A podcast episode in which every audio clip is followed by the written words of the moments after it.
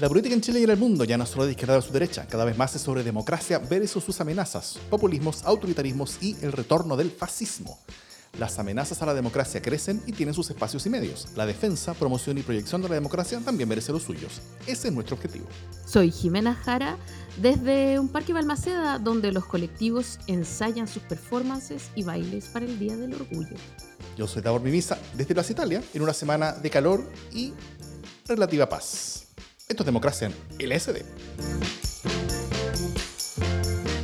¿Cómo estás, Jimena? ¿Cómo estás? Estoy. ¿Cómo está esta noche de martes, donde grabamos este podcast? Bueno, no solo es una noche de martes, es una noche de un, de un martes especial, pero además es una noche de martes en primavera. Entonces yo consecuentemente estoy altamente congestionada eh, como modo de empatía, ¿no? De empatizar con las grandes masas de chilenos y chilenas, especialmente santiaguinos y santiaguinas eh, alergizados. Entonces, múltiples veces seguramente voy a toser, carraspear, eh, intentaré silenciar eh, el audio, pero no les garantizo nada. Es todo lo que, es todo lo que tengo que advertir.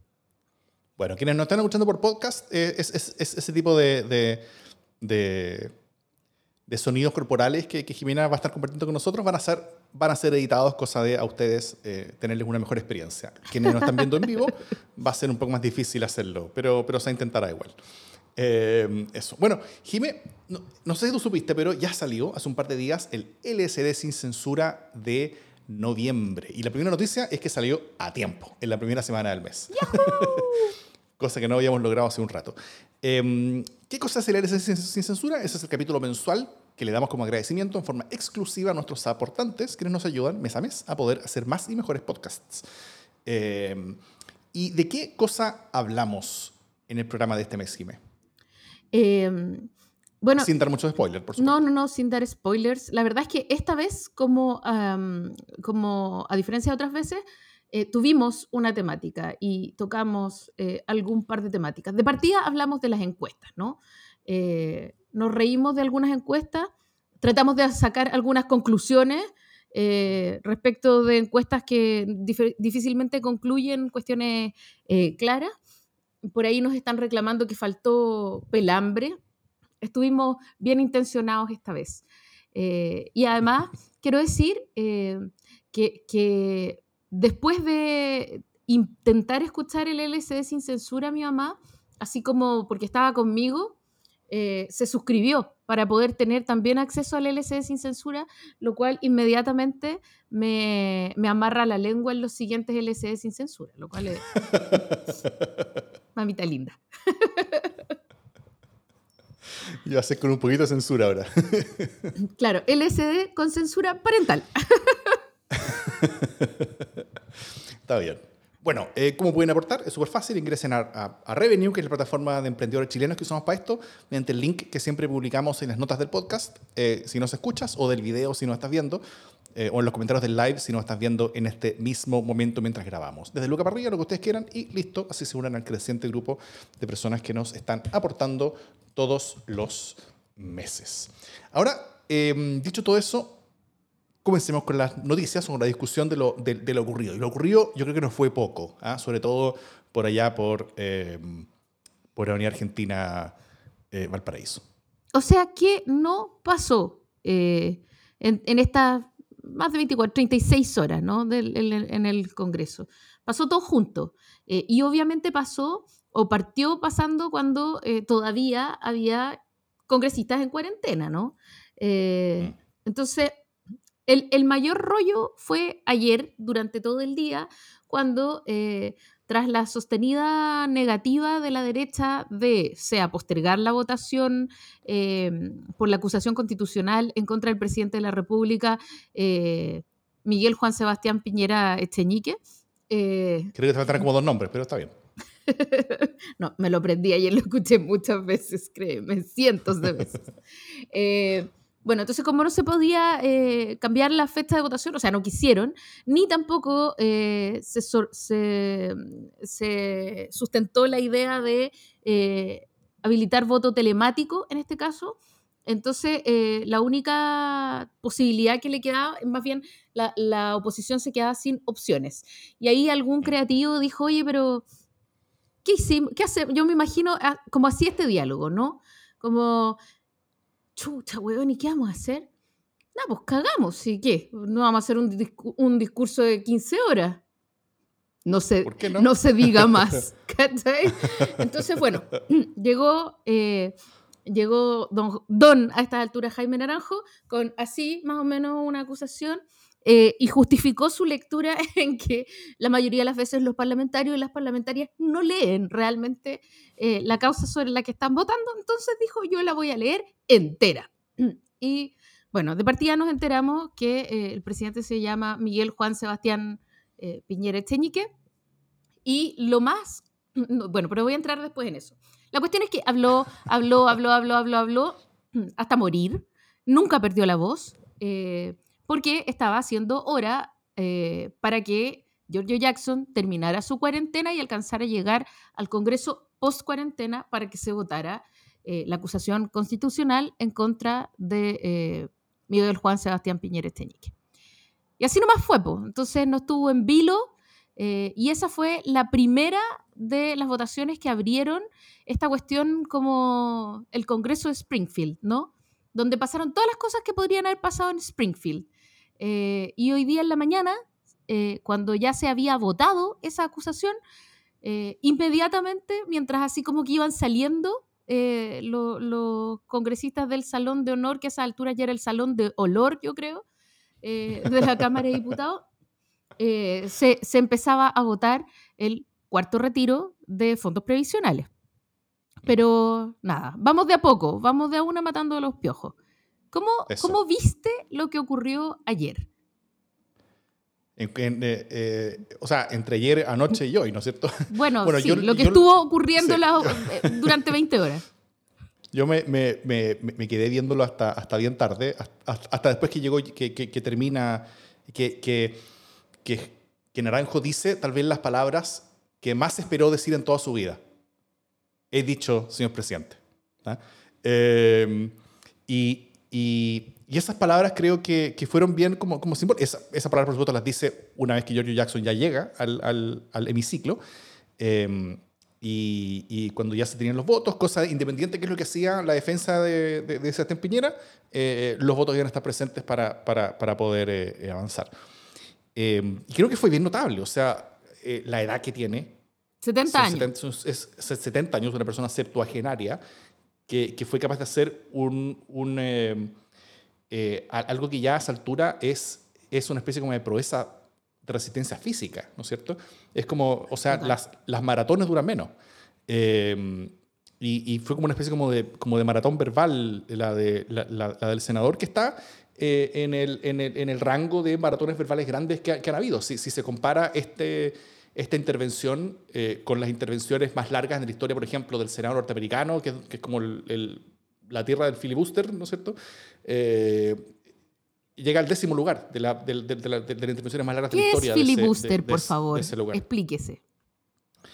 El filibuster es una, es, es, una especie como de, como de agujero normativo, eh, tal como en este caso, eh, donde en Estados Unidos, históricamente, estaba la posibilidad de que un senador hablara sin que nadie le pudiera sacar la palabra y de esa manera eh, hacer que pase el tiempo y evitar o, o, intentar impedir, al menos por un rato, o llegar a cierta fecha o a cierto hito, cosa que cierta cosa ya, ya, no se pudiera hacer, pero, generalmente es, es, es, una especie como manifestación política para, para, para, para, manifestar un rechazo rotundo y fuerte en contra de algún proyecto que, que, que, era muy negativo para esa persona o para personas representadas por esa persona. Generalmente, lamentablemente, esa fue usado más que nada para... Eh, combatir los avances de derechos civiles para la población negra norteamericana. O sea, eh, el filibuster fue principalmente utilizado por, por, eh, por, el, por los senadores más racistas de, de Estados Unidos eh, en, en, en, inicios del siglo XX sobre todo, y a mediados del siglo XX.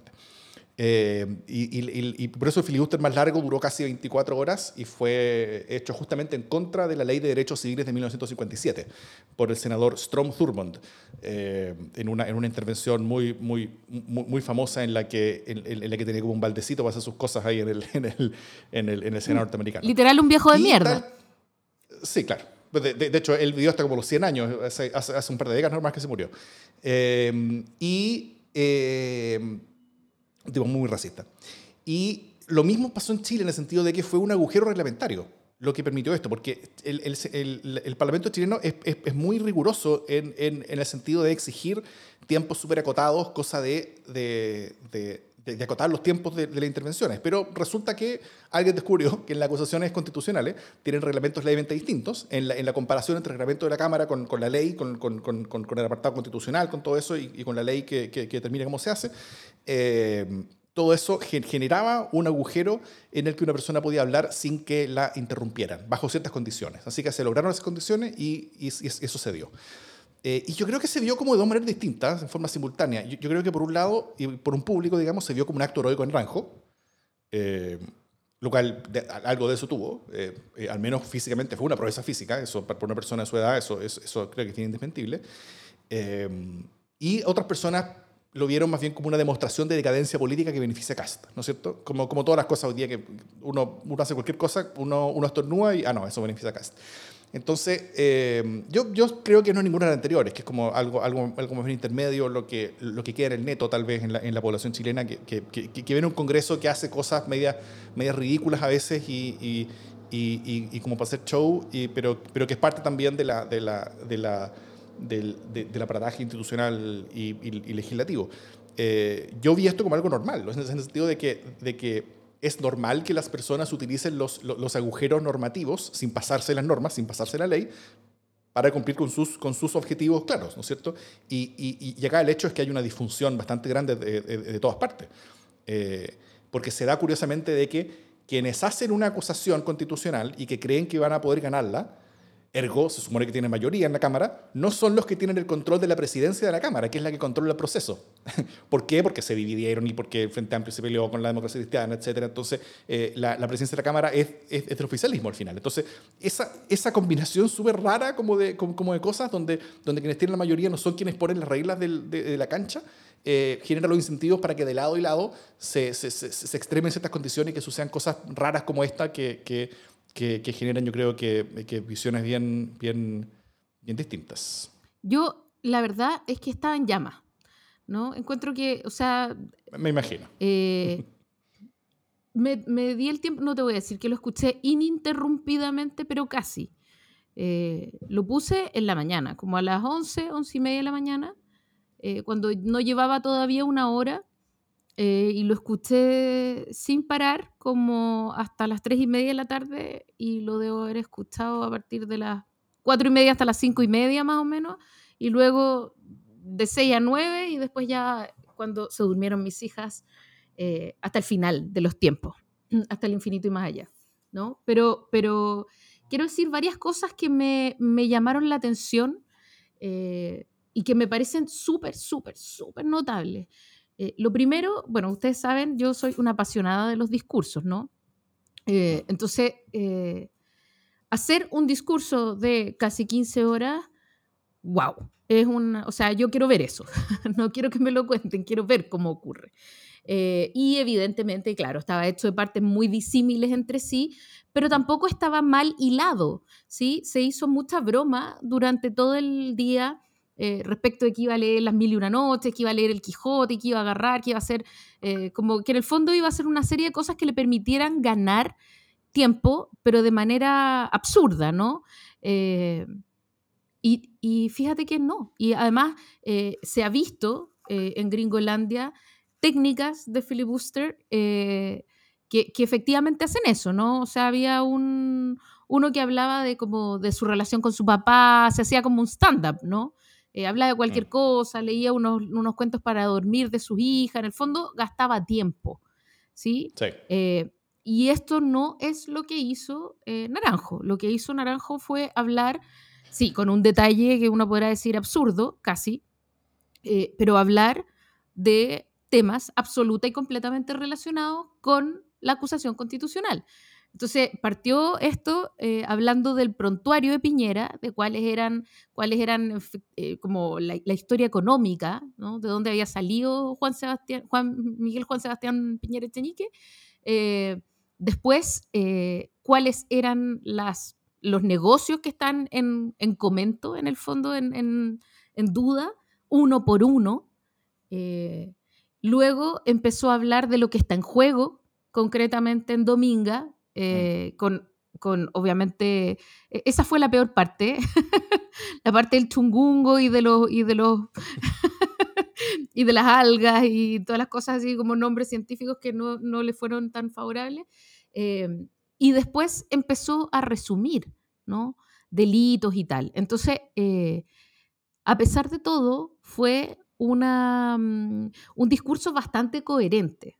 Vamos a decir hermoso, pero muy coherente. Eso es una cuestión que yo quiero destacar. No es un filibuster eh, ordaca, fue fino. eh, largo, Sí. pero fino.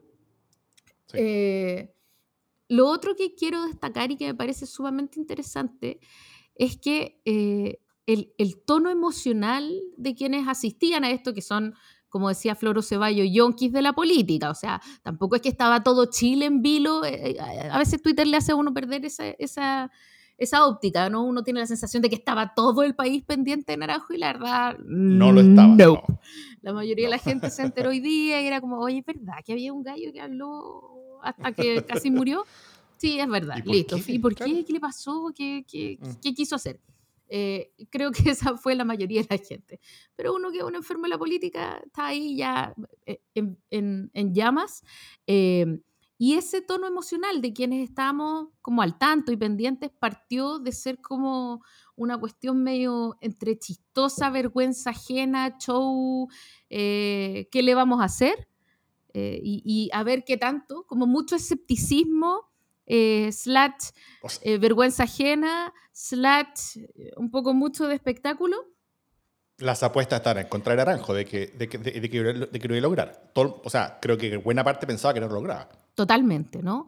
Y, y, o sea, como que me, me parece que había y mucho de, como de risa, de humor, de, el mismo, ¿no? Decía al principio, cuando recién estaba hablando, decía, eh, bueno, ya que se produjo una tensión en la sala, eh, voy a leer de nuevo este párrafo. Solo tiene tres páginas. ¿Cachai? Como que había una cosa así como que él mismo se agarraba para el hueveo. Eh, pero ya a las 9, 10 de la noche, el mismo Naranjo le echó la foca al presidente de la Cámara, a, a Diego Paulsen, eh, y le dijo, usted no ha hecho otra cosa que mofarse de lo que yo aquí estoy diciendo. Eh, y, y en el fondo lo llamó a la solemnidad. Y, y lo que quiero decir es que ya a esa hora, claro, habían pasado muchas horas, él estaba muy cansado, todos estaban muy cansados, se, se- Mm. se entendía que uno, lo estaba logrando, y dos, lo que estaba logrando era súper importante. Y entonces tomó eh, ribetes más bien épicos, ¿no? O sea, es un caballero de sus buenos 70 años que está ayunando prácticamente porque agua pasas y un par de pipís en el día. eh, y que en el fondo puede tener en cualquier momento un patatú. Había momentos en que parecía que se iba a desmayar porque empezaba a hablar más lento, se iba un poco hacia adelante, o sea, uno se preguntaba si le faltaba el aire o no le faltaba el aire. O sea, realmente empezó como uno a decir, este gallo es capaz de caerse muerto eh, hablando. Y, y uno esperaba que no, pero y eso empezó a tomar ciertos ribetes épicos, ¿no? Cuando ya sale Giorgio Jackson camino al, al Congreso, uno dice que lo logre, que lo logre. Y claro, había quienes decían eh, también con su cuota de razón, esto es un show, esto es un circo, pero era un circo que tenía un sentido, ¿no? Eh, entre medio había... Ahora, un, Dale. sí, un, un, un, un, un sentido simbólico nomás. En el sentido de. Lo cual es, es, es muy importante y eso, y eso, y eso es relevante, pero, pero, pero también hay que entender que, que, el, que, el, que, el, que el capítulo final de esta saga de la cuestión constitucional ya está escrito. Sí, claro, lo más probable es que esta cuestión no prospere, pero ellos querían marcar, eh, marcar el dato. Y eso está bien, Mm. está bien, me parece a mí. O sea, una cuestión Sí, concuerdo. Concuerdo. interesante, épica y además, oye, 15, años, de- qui- 15 horas de prontuario no es poca cosa. Eh, y lo otro que pasó es que la, la oposición se, se unió, ¿no? Eh, hubo ahí una, una mirada un poquito más amplia de, de los clanes. Incluso la Pamela Giles aprovechó sus cinco momentos de salir del aislamiento en que la tienen, así como que aprovechó el día en que ya no le hicieron la ley del hielo, se acercó, se puso atrás, figuró, etcétera. Eh, como que todos se hicieron amigos por el día, por lo menos, y eso es una cuestión que hacía falta también, ¿no? En torno a una gran causa que es, por supuesto, eh, ma- marcarle en contra a, a Piñera. Y, y a mí me Mm. parece que eso tenía su lógica. Después, por supuesto, el, el abogado se picó y habló también seis horas, eh, pero, pero bueno, no sé. sí. Bueno, eh, como, como, como decía recién, esto, es- tal vez hace un par de semanas, y, lo hablamos acá, al menos yo personalmente veía como posible de que esta, de que esta acusación pudiera llegar a aprobarse, dado ciertas, ciertas como que la, que la, coalición de gobierno estaba como cayéndose a pedazos, en el momento en el que Chile está empezando a bajar, en el momento en que, en que no quedaba nada. Eh, pero, eh, pero, pero creo que ese momento pasó. Y, y, ayer vimos en la Cámara de Diputados cómo todo el oficialismo votó a favor de Piñera, o en contra de la acusación, mejor dicho. Eh, y, y, esa, y esa lealtad lleva a que a que, a que la perspectiva del Senado sea muy distinta. Hay que recordar que en la Cámara de Diputados se necesitaba la mayoría de los diputados o diputadas en ejercicio. Eh, y dado que había varios afuera, eh, por, por, por, COVID y cosas así, entonces, eh, entonces la, mayoría lograda fue, fue, fue justa, ¿no es cierto? Se necesitaban 78 votos, se lograron 78 votos. En el Senado es distinto, se necesitan dos tercios de los senadores en ejercicio.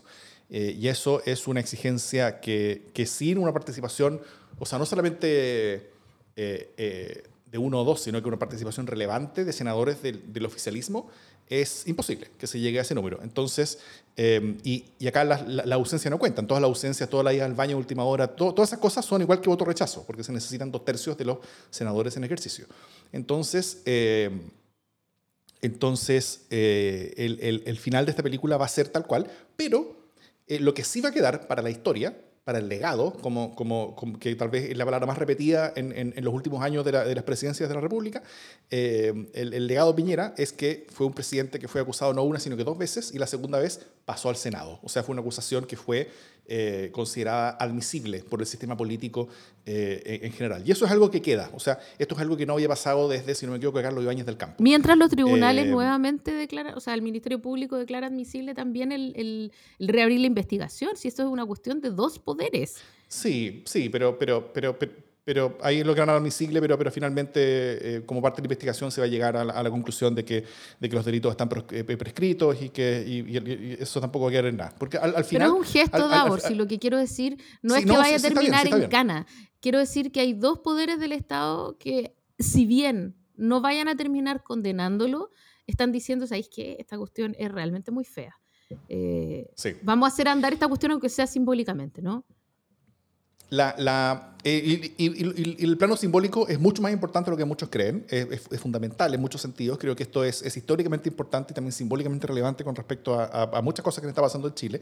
Hoy día yo vi muchos titulares, titulares eh, del extranjero, como el Washington Post y cosas así, donde, decían que el presidente de Chile había sido impeached, básicamente, como, como acusado constitucionalmente, por su rol en los Pandora Papers. Y eso creo que es una muy buena señal para Chile.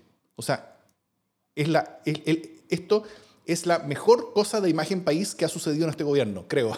Porque dado, dada como la humillación y vergüenza que ya vivimos en, el hecho de que nuestro presidente de la República haya sido de los protagonistas de Pandora Papers a nivel internacional, donde estuvo en las portadas de todos los diarios del mundo como persona que participó en, este tipo de cosas y qué es lo que hizo y cómo participó, o sea, el, el el, el, detalle de Dominga y de, la tercera cláusula del contrato es, algo que es absolutamente impresentable. O sea, si el, único argumento a de Piñera es que esto estaba escrito, nada, nada más que eso, pero, eh, pero nadie está intentando justificar esta wea. Entonces, eh, es completamente impresentable. Chile quedó humillado, pero Chile reaccionó. Y Chile a través de sus instituciones, Chile a través de dos de, los tres, de, sus tres poderes del Estado, efectivamente, está reaccionando y está eh, poniendo las cosas en su lugar en el sentido de al menos generar una reacción de accountability hacia, hacia Piñera. Y que si bien eh, eh, no, va, no va a terminar siendo eh, expulsado del cargo, pero sí va a quedar, sí va a quedar para, la, para, la, para, la, para la posteridad. Yo creo que eso importa. O sea, creo que importa cuando un país, a través de su Congreso Nacional, se levanta y dice, ¿esto permite? No. Sí, yo también creo que eso es exactamente lo que importa. y bueno, mientras en, la, en la Cámara de Diputados eh, trabajaron todos juntos y eran todos amigos y estaban casi todos abrazados. Igual pasó una cuestión muy rara, que, que, que esto es un paréntesis, pero que estaban todos como transmitiendo al mismo tiempo. Yo encuentro que eso era un poquito corta el huevo.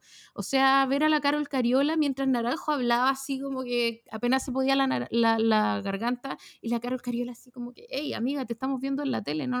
Como realmente no la, transmisión en vivo tiene sentido cuando te estáis perdiendo algo, pero cuando todos estamos viendo la tele y estamos viéndote transmitir, y entonces como que, amigo, Pero no fue solo la Carol, sino que andaban todos transmitiendo al mismo tiempo y eso siento yo que Mm. como que, hey, no, no aplica, no sé, como que igual parecían un poco chaladitos.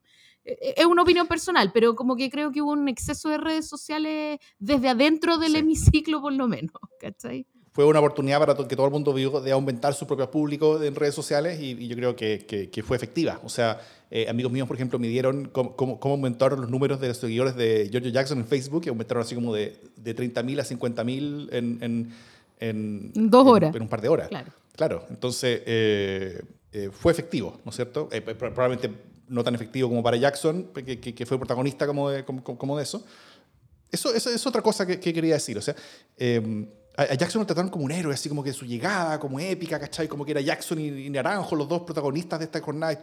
Bueno, el fue a su pega, o sea, como que, como que estuvo sentado en su casa por, por, por como problemas que salieron de, de su propia, de la propia candidatura presidencial que él, que, y, y- y- y fue Naranjo el que se levantó, el Naranjo el que hizo toda la pega, y, después Jackson simplemente llegó a la, a, la, a la primera hora en la que podía llegar nomás, y como que se apuró en el camino sin chocar, o sea, esa, fue como, esa, esa, esa, esa fue como su gracia. Eh, eso nomás, como que, como que me, me, me, llamó la atención el que, el que trataran a Giorgio Jackson como, como, como, como, como otro protagonista heroico de la jornada cuando Sí, color. verdad no Co- lo fue. color, claro. Cuando no lo fue. No, color. color, pero ya. Oye, ya, bueno, y entonces estaban todos amigos, a todos amigos, amigues. eh, Hasta que no, no, los diputados se fueron felices, ¿cachai? Como que se fueron, Sí. dejaron el salón de olor pasado a presa y a todo, ¿cachai? Como a... pasado con Somé, pasado con Somé. Claro, pasado a rodilla, decía mi papá, ¿no? Como entre pata y poto. Bueno, se fueron, y, pero se fueron todos abrazados, así como felices, lo- por, por lo menos la oposición. Eh, y el, en cambio el Senado quedaron todos enojados, quedaron todos enojados con todo, eh, ni siquiera eh, a, nivel de, de los partidos fueron en una pura línea. Así que el panorama fue distinto, se votaba el cuarto retiro, se rechazó por un voto y por supuesto inmediatamente se está crucificando a Carolina Goich por votar en contra del cuarto retiro, que es una cuestión que tenía súper anunciada, ¿no? Eh, entonces uno dirá, Mm. ¿por qué si había otros senadores que también estaban en contra del cuarto retiro? Porque, digámoslo, es una pésima política pública, eso no es, no es ningún, ningún secreto. Entonces, Weber, por ejemplo, no se sabía cómo iba a votar porque no estaba a favor.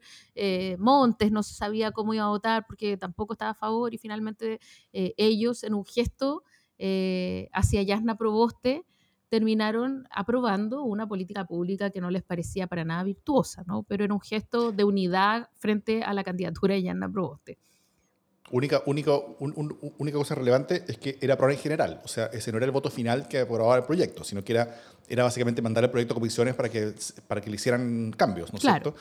Eh, no era un- una, un- un- una aprobación final y, y- yo creo que probablemente un par de esos senadores no quieren en ningún caso aprobar este proyecto independiente de los cambios que se le hagan, pero estaban dispuestos a hacer, a hacer esto, esta, esta, señal a la candidatura de Yasna Proboste, eh, que era como una señal temporal, deseando ojalá que el proyecto se siga discutiendo en comisión hasta después de las elecciones y después poder rechazar más tranquilo. Claro.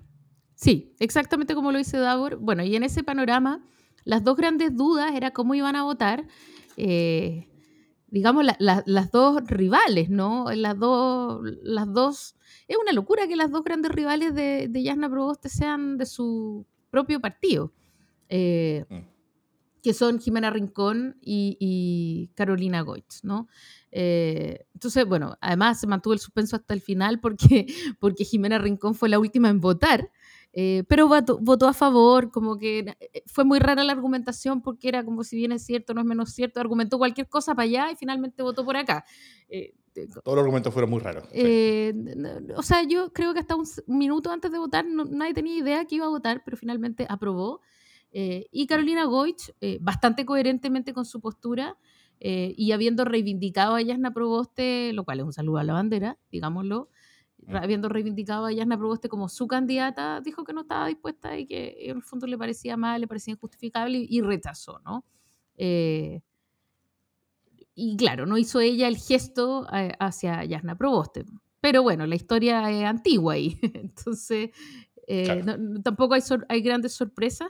Eh, y hoy día, por supuesto, las redes sociales están eh, queriendo, queriendo colgar Carolina Goitz, cosa que yo siento un poco injusta. Si bien entiendo la molestia, eh, también creo que ella ha sido súper coherente eh, en, su postura. Eh, y porque además pienso personalmente que si bien es bueno que uno saque su plata y que disponga, yo he sacado todo mi retiro y el cuarto si se aprueba también lo voy a sacar. Es cierto que, que, no es una solución, que no se explica a partir de la emergencia, o sea, ahí hay varios puntos, ¿no? Eh, y genera daños, genera daños que son las personas más vulnerables de Chile, que son las que las sufren, si eso también es indesmentible. Eh, eh Ahora, esa finta es larga, ¿cachai? como que la gente vulnerable es vulnerable, es vulnerable hoy día y es vulnerable mañana. Entonces, esta cosa de que, de que todos están reivindicando a los vulnerables también no resiste análisis, porque, porque los que quieren sacar la plata la sacan porque los vulnerables necesitan la plata hoy día y los que no quieren sacarla es porque los vulnerables van a quedar vulnerables mañana. Pero si los vulnerables ya ellos, ellos no tienen plata en, su, cuenta de pensiones y, y, el, y, el, pan les va a salir más caro la entonces, ¿por qué? pero ¿para qué, ¿para qué seguimos hablando de los vulnerables? o sea, lo que yo digo es, dejemos a los vulnerables en su vulnerabilidad, que ya es bastante, eh, y dejemos de usarlo además como carta. No se las empeoremos. No, pero como carta de, transacción política. Si al final, si no tienen ni un peso en su cuenta de ahorro de capitalización individual, no lo tienen. O sea, un cuarto retiro no los toca. No pueden sacar plata para hoy día, que es como lo que reivindican. Sí los toca, sí los toca. Por cuarto retiro aumenta, aumenta la inflación y lo, que, lo que termina generando eso es que la poca plata que tienen les alcanza para menos. Está bien, pero yo, o sea, lo que te quiero decir es que creo que aquí hay una finta muy larga y que, y que dejemos a los vulnerables en paz, ¿cachai? O sea, yo creo que es una muy mala, una muy mala política pública, de verdad. Eh, pero, pero, pero no estemos usando ¿Cómo? Ah, la historia, nos están pidiendo, nos están pidiendo historias en el Sin Censura acá en vivo. Nos están pidiendo la historia antigua de, Carolina Goetz y Jasna Proboste en el próximo Sin Censura. Vamos a someterlo a votación del, del Comité General. Del Comité Editorial. Claro. eh, ya, me perdí lo que estaba diciendo. Bueno, pero, pero la cuestión es que, que ella siempre ha dicho que no y finalmente eh, quienes cambiaron su posición, quienes cambiaron su idea y se allanaron a un cuarto retiro, eh, tiene que ver con acompañar a Yasna Proboste en esta decisión, ¿no? Eh, y, por eso entonces está todo en duda. yo creería que lo más probable es que esta cuestión no se va a, aprobar en último término. No sé cómo lo ves tú. Yo creo que no se va a aprobar, o sea, eh, yo tengo la impresión de que nunca se iba a aprobar. O sea, creo que, creo que, creo que el, el, el argumento sobre lo dañino que es esta política en términos, en términos macro y en, en términos específicos en, en, la situación que se está viviendo de inflación y de condiciones económicas y de, y de sensación de inseguridad generalizada económica en Chile, hace que era muy difícil que este proyecto se votara. Por eso mismo, tantas menos personas del oficialismo votaron a favor del proyecto en el Senado. Eh, por eso mismo eh, pasó en la Cámara con los votos justos, básicamente. Eh, también creo que fue justamente el, voto que necesitaba. Retiros anteriores pasaron con, con holgura por, por la Cámara. Eh, y, y, y, yo creo que, que, el trabajo de la Comisión Mixta después tiene que pasar por la Cámara y después tiene que pasar por el Senado. O sea, me tinca que esto no alcanza a hacerse antes de la elección, entonces, y después de la elección ya las, las, las, presiones por aprobar bajan mucho. O sea, como que todos demostraron, o sea, todos los que querían demostrar que querían aprobar eh, lo demostraron. Hoy, hoy incluso personas también del oficialismo, personas de, centro izquierda, están mandando como a, como a, sus públicos en campaña, como diciendo, mira, yo voté a favor, no, no resultó, pero voy a seguir peleando, qué sé yo pero después de la elección las presiones van a bajar demasiado. Entonces, creo que, creo que simplemente ahora es, es, una pregunta como de tiempo y de cuánto falta para que, para, para, para, que pasen todas las cosas que tienen que pasar. La discusión en la, en, la comisión mixta, en la cual van a tener que haber eh, modificaciones sustanciales del proyecto si quieren que haya una posibilidad, pero incluso con modificaciones sustanciales yo creo que, que, es muy difícil que sea aprobado. Eh, y si, eh, y, si el, el momento en el que pasa por el Senado es posterior a la elección, creo que no hay ninguna posibilidad que sea aprobado. Sí, yo también creo que no, no tiene mucha vuelta ahí. Em, y creo que un poco a todos les conviene que, o sea, a todos, menos a la gente que quiere sacar su plata, desde luego, pero, pero eh, al Congreso le conviene que esta cuestión se postergue, ¿no? Eh, y que finalmente ahí cada uno vote a conciencia y sin la presión de las elecciones, ¿no?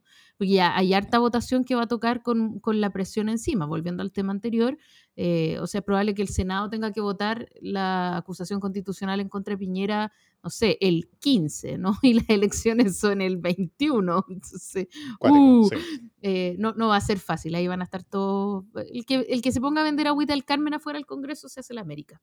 Les paso el dato. Sí. Bueno. Vamos, el, el último tema. Pero, pero además, eh, se votó, por si, por si estos eventos fueran poco, eh, ya en la tarde se votó... Em, se alcanzó a votar el, último día de, tramitación que podían hacerlo. Se alcanzó a votar la, em, la permanencia o la eh, el, extensión. la extensión o la suspensión del estado de emergencia, En, en, la macrozona sur, es decir, en la Araucanía, ¿no? en el Gualmapu. Eh, y se, eh, ¿cuál fue el resultado de ahora? Tú lo tienes más fresco. Yo ya a esta altura estoy perdida. Se aprobó en no, sí, se aprobó. Es decir... No, el, resultado exacto no lo, no, lo, tengo aquí, pero, pero, pero se aprobó con relativa holgura. En, en, ninguna de las dos cámaras fue por uno o dos votos, sino que fue por, por, por, por, algunos votos de holgura. Creo que fueron 76 votos a favor en la, en la Cámara de Diputados. Eh, y en el Senado fueron... Eh, no, me acuerdo exactamente, pero, pero, pero fueron también eh, varios, varios votos de diferencia entre el apruebo y el rechazo. Ya, bueno, entonces... Y eso, claro, y ya hemos hablado por, por un par de semanas de, las cosas que están pasando allá y las consecuencias y de, todo esto, y, y, efectivamente es complejo, como que eh, complejiza la situación y aumenta la posibilidad de que continúen eh, ciertos enfrentamientos que puedan, primero, tener un impacto electoral, segundo, por supuesto, poner en riesgo vidas, y tercero, eh, generando un problema creciente y de largo plazo que no, eh, que no pueda ser resuelto de manera fácil eh, políticamente por el futuro. O sea, las puertas políticas para la solución del conflicto en el sur se cierran, yo creo, o, amenazan con cerrarse con cada día que pasa con emergencia, con estado de emergencia ya. Es así. Efectivamente, se, se, se sigue extremando la situación y se va a extremar hasta más allá de la elección. O sea, vamos a tener una elección súper eh, marcada por eh, la polarización, especialmente en la zona de la Araucanía y en torno al conflicto eh, en la Araucanía. Y es el escenario que evidentemente le conviene a la derecha. Entonces, bueno. En particular, y, y, esto sí, a diferencia de los estornudos, y quizás también a diferencia de lo que hizo Jaime Naranjo, esto sí le conviene a Cast. Esto sí que le conviene a Cast. Y, claro, hubo votos de la oposición que estuvieron por eh, mantener eh, el estado de emergencia, ¿no? Eh, por, por, diversas razones, pero, pero ahí se produce nuevamente una fractura. Entonces, bueno, si ayer estábamos más unidos que nunca, estamos, no estamos en guerra, estamos unidos, hoy día ya en la noche de nuevo estábamos peleados, así que suma cero, ¿no? Sí, la, la, la unidad de, de, la oposición fue, fue, fue tan espectacular como breve. Duró menos que en la unidad de la izquierda ese día de mayo, asiago, en que se inscribieron las candidaturas para las primarias. Ah, Dios santo, quiero olvidarme de eso.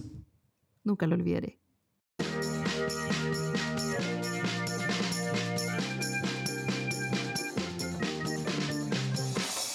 Solo habíamos mencionado la pasada una de estas candidaturas presidenciales, eh, pero creo que merece analizar un poquito más por el extrañísimo y novedoso fenómeno que representa. Me, refiero al candidato a distancia, supuesto asilado político, presidido por la justicia, Franco Parisi. Eh, un pequeño resumen de cómo está esta teleserie. Franco Parisi vive, al parecer, en Alabama, Estados Unidos, ¿ah? eh, de actividades económicas desconocidas. Hasta hace un par de años hizo clase en una universidad de allá, de la que fue despedido. Eh, años antes había sido expulsado de otras dos universidades de Estados Unidos por acoso sexual. Eh, su única actividad económica conocida reciente fue haber participado de un proyecto inmobiliario financiero conocido hoy como el edificio sin ley de la cisterna, del cual aparentemente escapó un par de semanas antes de que comenzara eh, un conflicto que hoy está en tribunales. Aún así, por este caso, está querellado por estafa y lavado de dinero por, por, por, por, los socios a los cuales él mismo personalmente les aseguró sobre lo bueno del negocio. Eh, hoy está también perseguido por la justicia por una deuda de más de 200 millones de pesos por pensión alimenticia. Eh, solo eso solamente lo, dejaría en arraigo nacional si pisa territorio chileno. A pesar de todo eso, tiene una enorme fanaticada, ¿no es cierto?, basada principalmente en Facebook y YouTube y, un partido nacional recién inscrito con decenas de miles de, militantes. Y una posición expectante en la encuesta, que, le dan entre 6 y 11 puntos, eh, disputando entre el tercer y quinto lugar según la encuesta que uno esté mirando. Eh, y después de mucho postergar, París supuestamente retornaría el país el 7 de noviembre, pero ahí dijo que no pudo viajar porque un test de PCR eh, que se hizo habría resultado inconcluso término que los expertos en la materia aseguran que no existe. Em, eh, después de eso dice, dice que tiene que esperar 48 horas para volver a intentarlo, las que ya se cumplieron y ahora anda en videos estornudando y diciendo que puede tener síntomas, así que sería otro PCR. Así que todo eso sigue, sigue así como en una, en, una lenta pausa y, extensión de la materia. Más esta teleserie, demasiado y, y como esta teleserie no fuera suficiente, acaba de anunciar que su familia está en, cito, comillas, en dulce espera. Léase, están embarazados, tienen guaguita. Esperando otro niño o niña al cual luego no pagarle la pensión alimenticia. Jimejara, ¿qué clase de estafa es esta? Uno primero se pregunta si está pensando en algún tipo de estafa piramidal en torno a los hijos, porque como tantos hijos y, o sea, como demandas, hijos, es como el, horror del papito corazón, ¿no? El colmo del papito corazón es seguir teniendo hijos a los que no les paga la pensión alimenticia. Eh, pero, pero además, esta cosa como de tener un, un PCR inconcluso, es como tener un examen de embarazo inconcluso. O sea, pero, pero ¿qué, qué, es esto? ¿Cachai? Si la cuestión es ¿es o no es? Eh, no, este, en este caso es como inconcluso. Está como en el umbral entre, entre el estornudo y, el, no sé, bueno, el de sangre pulmonar. Eh, no, no, sé bien qué está haciendo y por supuesto entiendo que, que, todo esto es una maniobra para no volver, para no llegar, como que está... Mm uno tiene la sensación de que está alargando mientras la gente le dona a su candidatura, y, pero, pero todo esto podría ser solo un show barato, eh, y lo es si es que no subiera, como dicen algunas encuestas que está subiendo, ¿no?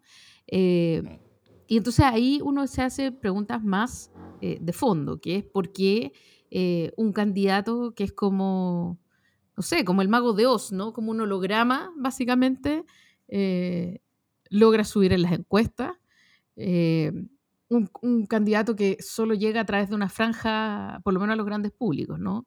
A través de una franja que parece, no sé, parece Antena 3, eh, una cuestión, o un youtuber o tiktoker, no sé, ¿cachai? Eh, pero evidentemente... No es poco eso. Pero evidentemente hay una micro, un, micro targeting y una mm.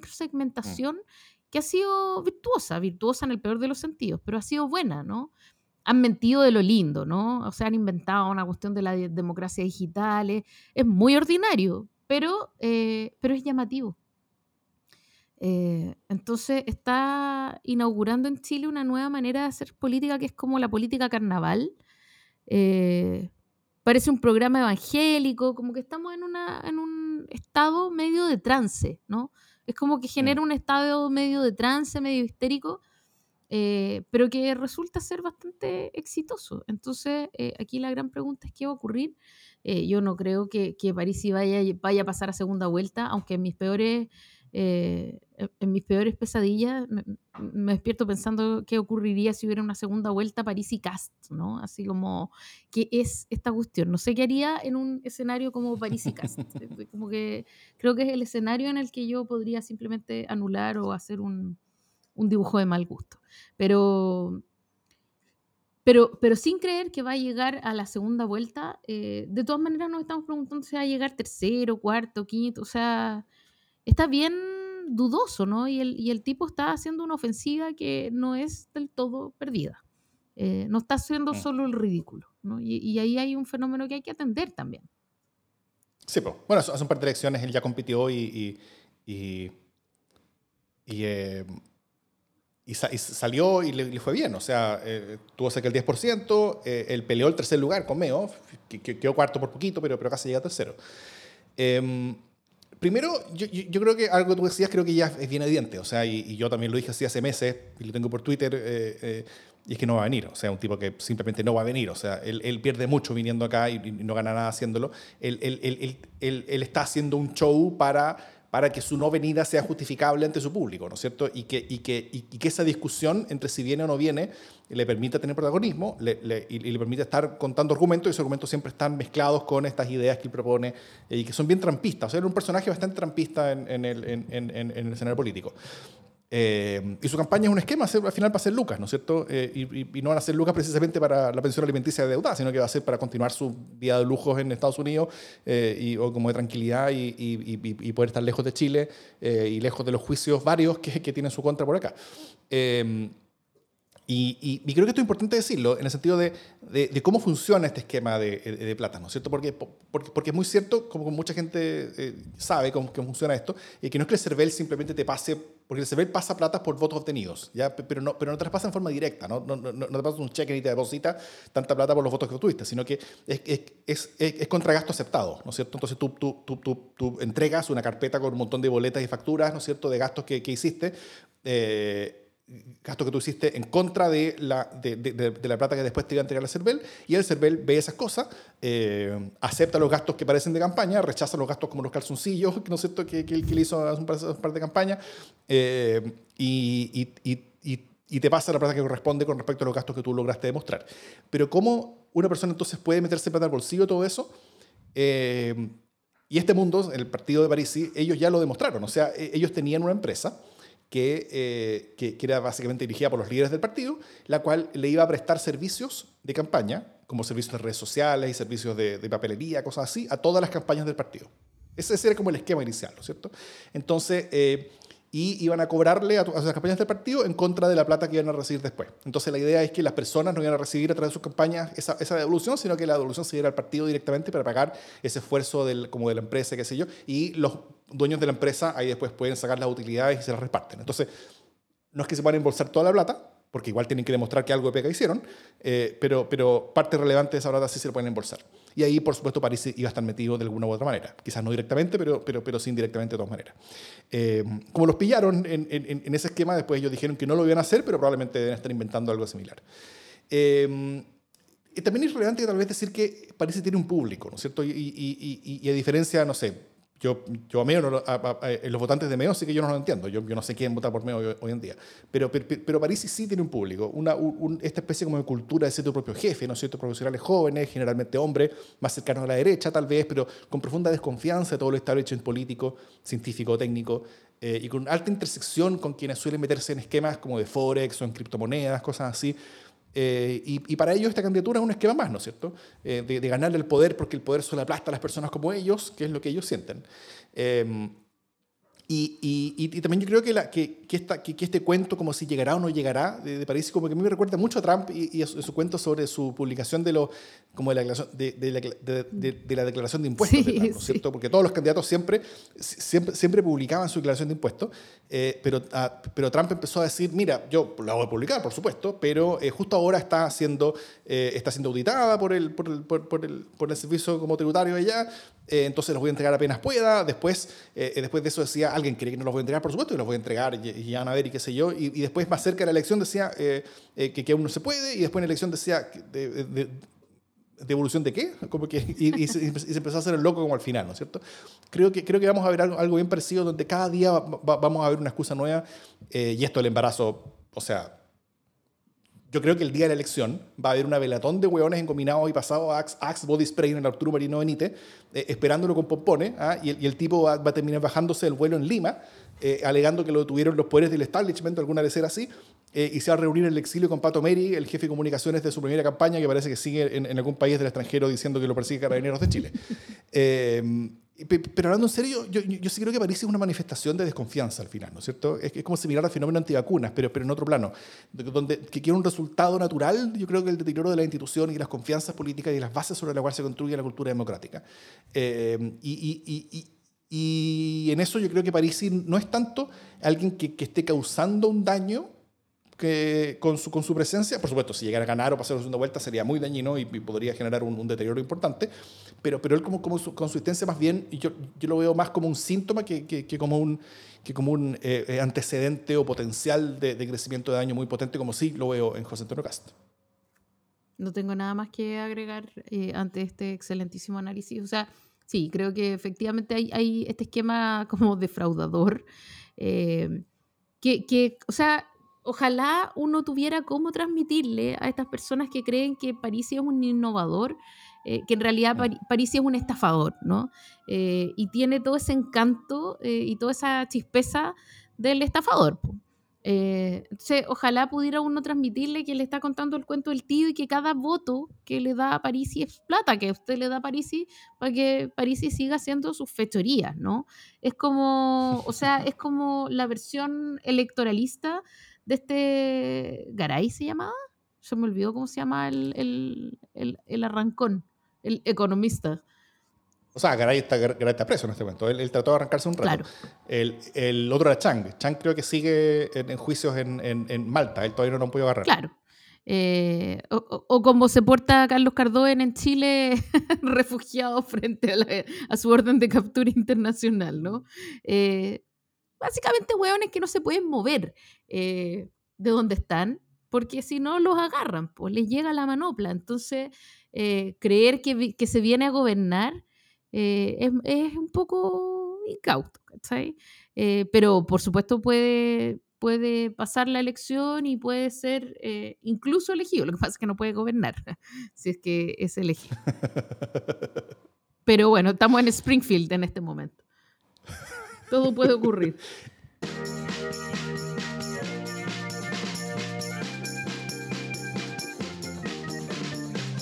Las buenas noticias. ¿Qué buena noticia tienes, Jimena Jara? Mi buena noticia es que eh, la vacuna Sinovac empieza a ser eh, reconocida por otros países, eh, lo cual va a ser mucho más fácil eh, el, el tránsito nuestro con nuestra vacunita china eh, a Europa, porque hasta ahora lo que hay que hacer es como vacunarse con la Pfizer y con las que reconoce, por ejemplo, la Unión Europea. Eh, y entonces eh, es súper interesante que, por ejemplo, a partir de las 4 eh, de la mañana del lunes, ve- qué rara la hora, del lunes 22 de noviembre, el Reino Unido reconocerá las vacunas Pfizer, BioNTech, Oxford, AstraZeneca, incluyendo Sinovac, Sinopharm, Beijing y Covaxin, ¿no? Entonces, bueno, hay un, un lote de vacunas que hoy día no estaban reconocidas, eh, que se exigía dosis de refuerzo y que hoy día van a estar tiquitaca. Entonces eso facilita el desplazamiento y también eh, demuestra que tampoco fue una mala opción, que no estamos desprotegidos. En algún momento se anduvo tirando esa noticia falsa de que no nos protegía suficiente Sinovac.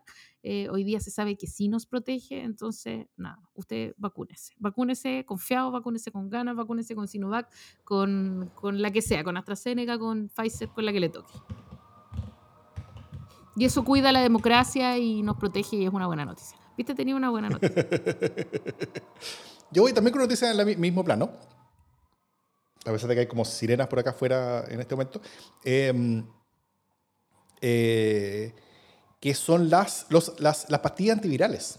Que, que han estado dando noticias muy importantes los últimos días. Hace un par de semanas eh, se, se aprobó por la FDA en Estados Unidos, en términos de como aprobación de emergencia, una pastilla, si no me equivoco, no, por- perdón, por la, por la, por la Unión Europea, eh, no, no por Estados Unidos, la, la pastilla de Merck, que es el antiviral, que es bastante efectivo y permite a las personas ya enfermas reducir eh, el riesgo de su enfermedad de manera súper, súper importante.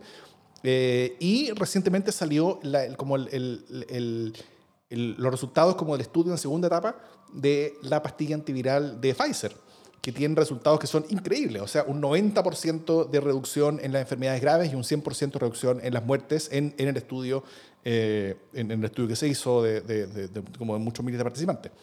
Eh, y, todo esto, eh, creo que la combinación entre un- una población fuertemente vacunada más eh, antivirales que sean capaces efectivamente de reducir las peores consecuencias de, eh, de- del COVID eh, una vez adquirido, la suma de ambas cosas pueden efectivamente, yo creo, dejar esta, esta pandemia ya un poco más detrás nuestro. Y creo que, nos estamos acercando de manera bien, bien, bien importante en esa materia. Y no solamente eso, sino que toda, tanto los, desarro- los desarrollos tecnológicos de las vacunas, sobre todo los, los de las vacunas basadas en el, en el, en el RNA, eh, y, y- y estos antivirales que, han sido, que, que- que están siendo bastante potentes, van a generar muchas otras vacunas y muchos otros eh, antivirales para otras enfermedades eh, que, que- yo creo que van a ser eh, y están siendo ya el principal avance que ha habido en tecnología médica eh, para salvar vidas humanas en décadas en el mundo. O sea, creo que hace 50, 60 años, desde, tal vez desde la, desde la polio, que no veíamos tantos desarrollos tan, tan prometedores, tan rápido, tan juntos.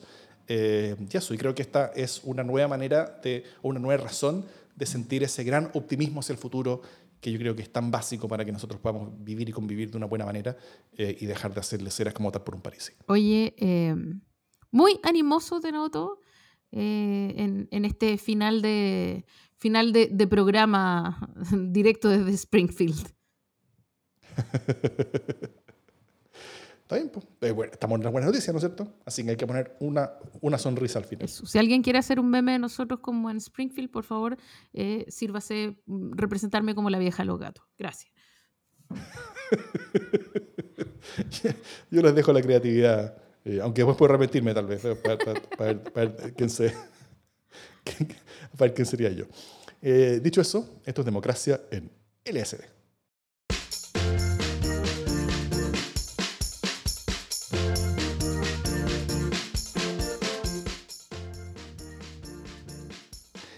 Eso fue. Oye, harto comentario, harto público. Muchas gracias a todos por acompañarnos. Qué bueno que Yo creo que la gente quería hablar de Naranjo. Yo creo que Naranjo era lo que nos convocaba hoy día. Harta referencia con los naranjos del patio de los naranjos, harta, o, un meme entretenido como, como, Piñera en el patio de los naranjos, como con la cara de naranjo puesta en todas las naranjas detrás de él. Habían cosas graciosas. Sí, harto meme entretenido. Hoy día eh, mi ex profesor de gramática, querido amigo y miembro de la Real Academia de la Lengua en Chile, eh, Guillermo Soto publicó la etimología de la palabra naranja en las mañanas. Fue muy bonito y preciosa. Ah. Así que eh, eh, estuvo, fue, hubo como una poesía, ¿no? Como una explosión. Hoy día en la mañana, bueno, si bien ayer parecía Springfield, hoy día en la mañana era como toda una ola, medio oriental, ¿no? Así como que uno veía naranja, flores de naranja, etcétera.